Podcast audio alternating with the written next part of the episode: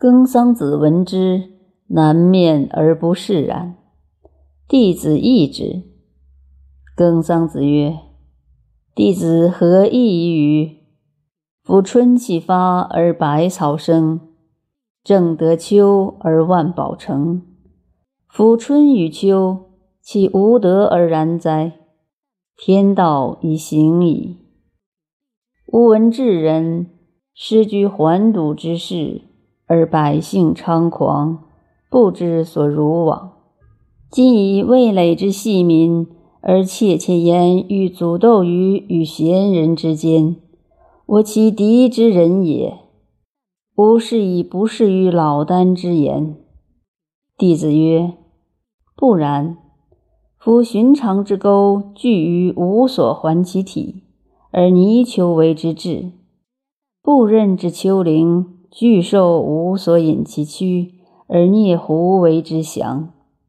且夫尊贤受能，先善与利，自古尧舜已然，而况魏累之民乎？夫子亦听矣。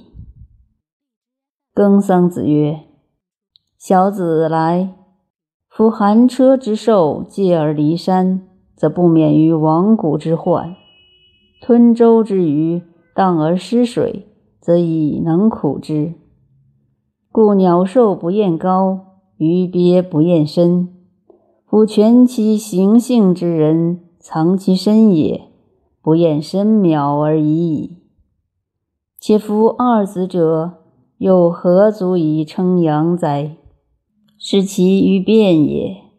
将望凿圆墙而直蓬蒿也，剪发而治，黍米而炊。切切乎，又何足以济世哉？举贤则民相亚，任治则民相道。知数物者，不足以厚民。民之于利甚勤，子有杀父，臣有杀君。正昼为道，日中学胚。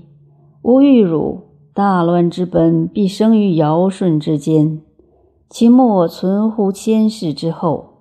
先世之后，其必有人与人相识者也。